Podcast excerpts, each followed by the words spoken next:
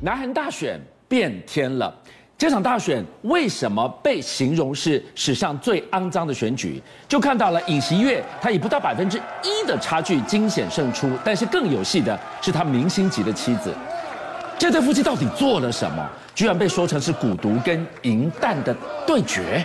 我今天要跟大家讲，巫蛊、毒咒、神秘的几个天皇的故事。好，先讲韩国的最新的总统当选人尹锡悦，你知道他以不到百分之一的胜率胜选了，啊是注定了南韩将来走两个方向，哪两个方向？第一个大家都知道，亲美抗中；是，第二个巫蛊治国。巫蛊治国，这个我比较有兴趣哦了。哎对，好，大家要知道，他背后有二十个巫蛊法师在背后给他撑道。真的对吗，？其中他最新的两个，一个叫天是天宫法师，是他去辩论的时候，在手上由天宫法师给他刻个王字在手上，这个是他在政策辩论的时候，，对他弄个王字，看到没有？这是他的巫蛊，看到没有？他居然在手上刻个王，这天宫法师帮他刻的。是另外一个他更信任叫鉴真法师。嗯哼，鉴真法师他的人事、他的行程、他的活动，都要经过鉴真法师通过才能做好。好，所以将来他靠这些巫蛊来治国。那现在传言，真正引进这些巫蛊的，是他小十二岁的老婆。是这老婆曾经任酒店高级公关，她是迷信这些法师的巫蛊之术，把他引进来，让他显圣。所以现在南韩有一部分反对人称他九尾妖狐。九尾妖狐，哎，一场政治的对决，搞得邪里邪气的。就在韩国人反对派人称他是九尾妖狐的时候，一个惊天动地的事情在日本爆发了。日本的杀生石突然间裂开了，不但裂开，在上面捆绑杀生石的柱连绳也断掉了。那这件事情跟被形容九尾妖狐的他有什么关系呢？因为九杀生石是日本最厉害的九尾妖狐封印在里面的石头。啊，这么巧啊！对，封印在里面，是不是这个杀生石裂开，连捆绑杀生石的柱连绳，这是神职人员的压压压箱宝都断掉了。哇，这不得了！九尾妖狐在日本要复出了吗？解封印的九尾妖狐从日本跑去五天后的韩 国，决定了这一场大选。我不晓得，但我先给你讲这九尾妖狐。九尾妖狐是中国的独门产物，哦，大家都说这个纣王的妲己就是一头九尾妖狐。是好，唐使唐朝的使节到日本去的时候，对，把一头九尾妖狐带到日本去了。啊，这个九尾妖狐是在日本是有记载的，它叫做玉藻前。玉藻前呢，它就一样跟妲己去诱惑纣文一样，它接近日本天皇，是，要把日本天皇给诱惑。但是他没有想到，日本天皇前面有一个厉害的人物，有一个高人叫安倍泰臣。安倍泰臣是全日本第一厉害的安倍晴明的孙子，是他跟九尾妖狐在皇皇居大打出手，然后把这个玉藻前打出皇宫。但是玉藻前到民间去以后作乱，皇帝下令八万大军呢，是去找这个九尾妖狐，把他找到之后就把他打成杀生石。所以把他镇在这个地方，把他用带子绑起来，封印在这里。一九五七年，这个地方立木县这个九尾妖狐被列为日本古迹。一九五七年列为日本古迹，结果现在它居然裂开了。好，那我在顺便这边要跟大家介绍一个日全日本第一厉害阴阳师，叫安倍晴明。你知道日本的皇室有阴阳寮，阴阳寮专门演阴阳师的，阴阳师专门替皇室占卜，嗯除妖降魔的。是那为什么安倍晴明是第一厉害呢？他法力无边，因为他就是白，他妈妈就是白狐，他是白狐之子。子我告诉你，天皇是他的超级粉丝。为什么？天皇有一天头痛，就找他来说：“安金明，我为什么头痛？”是金明说：“我帮你占卜一下，一占卜，你生前是个佛身哦哦，你在这个去佛法的途中突然死掉，是你的头盖骨夹在一个山里面。”天皇不相信，赶快派人说什么山，赶快去找，一找找到天胡皇言乱语，找到天皇有真吗找了一个头盖骨，找回来一了，拿回来拿到皇宫院一奉到，天皇头从此不痛了。哇哇！天皇从此变成他的一世成主顾了。粉丝。对，天皇出去看那个鸭子，回来就说：“金密，我今天出去看鸭子是代表什么意思？”后来有人告诉他，皇宫里面出来进来一头蛇，是金密，我皇宫里面进来一头蛇，你对对什么意思？全部听他的。后来有一天出来一个这个阴阳师，如巫道满，也是天下无敌型的。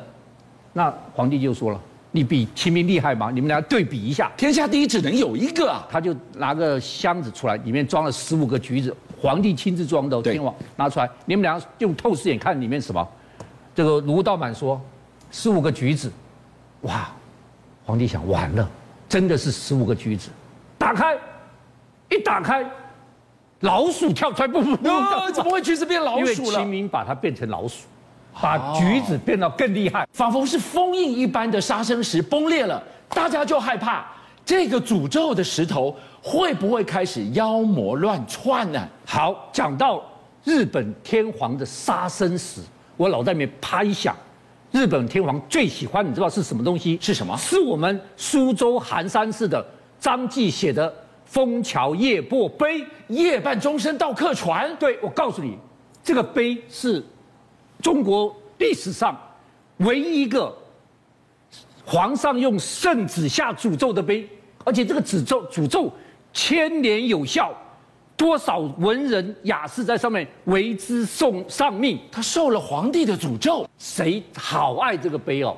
谁唐武宗，是唐武宗下令，我死了之后，我的坟墓里面什么都不要，只要刻一个这个碑陪我就行了。是就找天下第一石匠刻了一个这个碑，对，要放他坟墓里面。是他突然间又下个圣旨，嗯，这圣旨居然是全中国唯一的诅咒圣旨。什么圣旨内容？他说啊，这个碑放了我坟墓里面之后，后人不可与我祈福，就不能再有第二个碑了。是这这碑只有我有。对，那如果谁敢复制这个碑，乱臣贼子，擅刻私碑，必遭天谴，万劫不复。宋朝，宋朝的这个韩国公王王圭，嗯，他不相信，他一定要复刻一个，复刻第二天就死了。哎呦，明朝的四大才子唐伯虎啊、文征明，对不嗯对？我告诉你，文征明也去复复刻了一个碑，你知道发生什么事情？怎么了？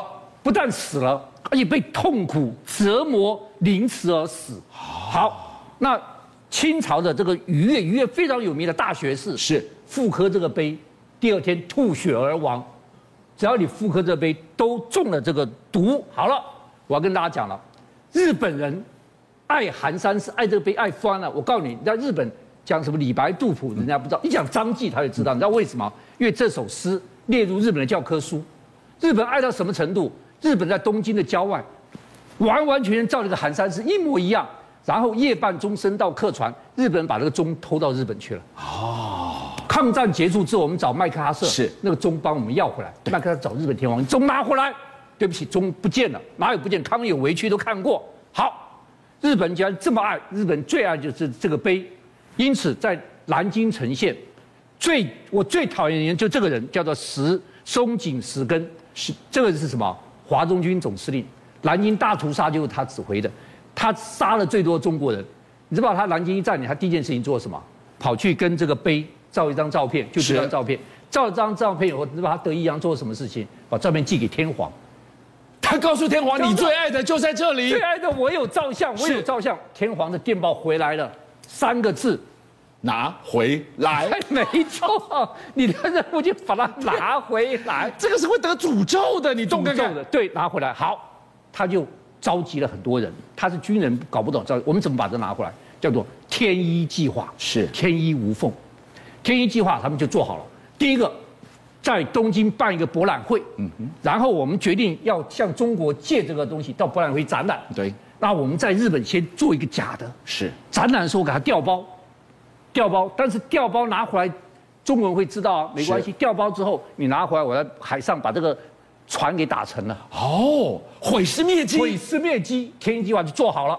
但是我们当然知道，日本人界碑一定是没安好心的，是。结果，我们的住持就拿二十块金条去找了一个人，就是雕刻大师钱荣初，是二十块金条给你，你帮我提雕一个假碑给日本天皇，他就乾隆出去雕了一个碑，但是这时候我们出了一个大汉奸，大汉奸知道我们雕了假碑，你知道是他干件什么事情？怎么了？他把假碑抢走了，他把假碑抢。各位，如果你有机会去南京的总统府，现在去参观，这个假碑在南京总统府里面，嗯是一定要去看已经这个假碑。雕好了啊，雕好了，啪是，完完了，假碑被抢走了，现在只好把真碑给日本人了，怎么办那？不行，这是国宝啊！国宝最后一招，突然之间，在寒山寺的门口，对一个人七孔流血暴毙，无名尸。谁呀、不晓得。那这个松井就很紧张啊，松井就说把那个拿来，我验尸。就一到一看，谁？钱荣初，他口袋里面居然放个纸条，对，纸条里面各位要看，科碑，谢碑则死。你只要科碑，你只要亵渎我们的碑就会死，就是你天皇。哦，吾忘祖训，我忘了我们祖训，何遭横事，活该，应该我要死了。皇帝的毒咒大复活了，这件事情一传到这个日本天皇耳朵里面，吓死！还没吓死，在日本负责磕那个假碑的人，七孔流血死了，他也出事，日本的也出也死了，毒咒追到天涯海角，对，又来三个字电报，日本天皇亲来了，上次是拿回来，不要了。不要了，我不敢要了。中国皇帝一千年的诅咒拿回来把我害死了，怎么办呢、我不要了。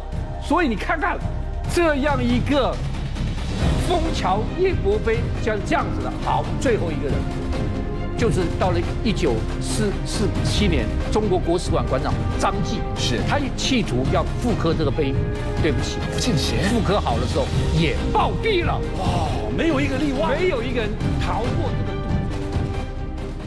邀请您一起加入五七报新闻会员，跟俊相一起挖真相。